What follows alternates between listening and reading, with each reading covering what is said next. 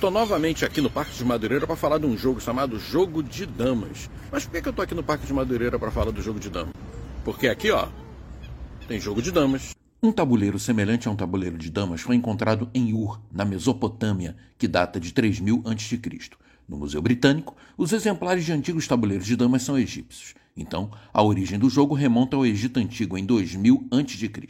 De lá, foi levado para a Grécia. Os árabes também ajudaram a difundi-lo com o nome de Alquerque, quando invadiram a Espanha no início do século VIII.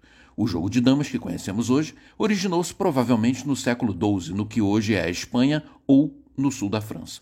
No Brasil e em Portugal, a mais conhecida versão, de 64 casas, 8 por 8, mas a versão mais conhecida mundialmente é a que usa um tabuleiro de 100 casas, 10 por 10. E gostou da história do jogo de damas? Então compartilha. Este foi mais um podcast do grupo Rio de Janeiro em suas histórias e histórias.